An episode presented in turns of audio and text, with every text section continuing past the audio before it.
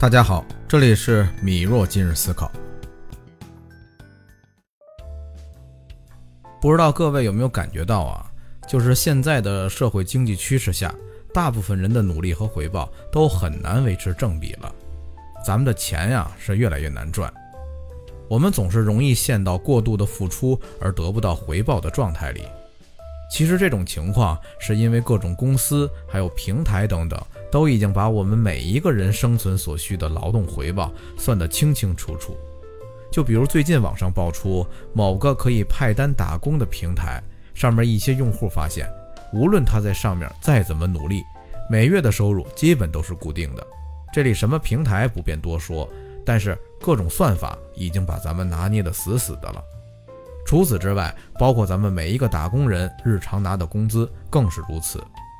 收入没提高不说，再加上现在不断包装营销的各种消费理念，给你营造更好的消费憧憬体验，让你觉得咱们活一辈子得好好的享受生活，可不能亏待了自己。在这种消费环境下，他们会用各种的消费陷阱，让你永远处在缺钱的状态，所以我们才总觉得钱越来越难赚。所以啊，今天咱们就来聊一聊，在这样的经济趋势下。虽然我们没有能力打破这个怪圈，但是我们可以提高认知来保住自己的钱包。其实，作为咱们普通人，在现在的这个经济情况下，就是要认知到你的真实需求，因为只有这样才能保证你独立思考，躲开大部分的消费陷阱。有人会说啊，你净扯淡，我买的都是我需要的。那我在这儿只能跟您说句抱歉，您可能已经被洗脑了。这里啊，我举几个例子，您就知道这些消费陷阱到底在哪儿了。在我从业中，曾经有一个非常经典的案例，对于这个品牌来讲，是一个非常成功的案例。我相信你一定听说过“饭前来一粒”这个广告语，但是你有没有发现，这句广告语之后变成了“饭前饭后来一粒”，再之后，这句广告语变成了“饭前饭后来两粒”。你品品这里面的变化。你的需求就是在这样不断的暗示当中被创造出来了。当然，这只是一个很经典而且简单的例子，在我们生活里还有很多，比如以前吃的牛肉，现在又叫上脑，又叫眼肉，又叫吊龙等等。以前我们一瓶润肤乳，早上用，晚上用，擦身上，擦脸上，现在分早霜、晚霜，分眼霜，分面霜。当一样产品从一个大品类开始逐渐越分越细的时候，你的韭菜苗啊就开始疯狂生长了。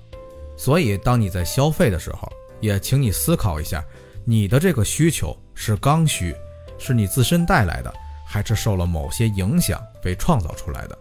现在你还会跟我说这些都是你需要的吗？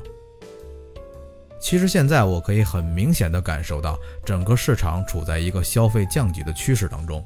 说明很多人已经开始具备了这样的认知了，因为以前我们都处于不断提高生活品质的一个阶段，各种需求会被分得越来越细，而现在的经济趋势已经冷静下来了，这其实是认知和理念逐渐成熟的一种表现。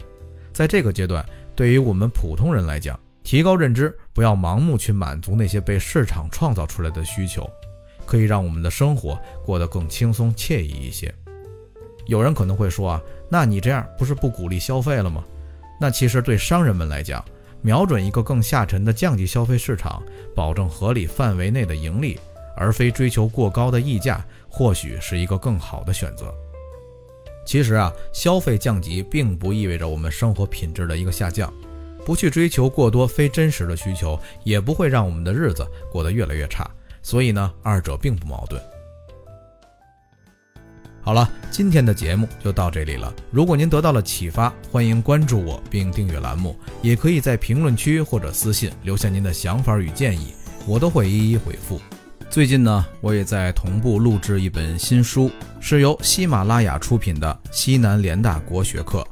这本书收录了罗庸、汤用彤、冯友兰、闻一多、蒋梦麟等五位先生的文章，内容以儒、释、道、法。明五个方向梳理国学的重要精神，是中国国学文化必读的经典之作。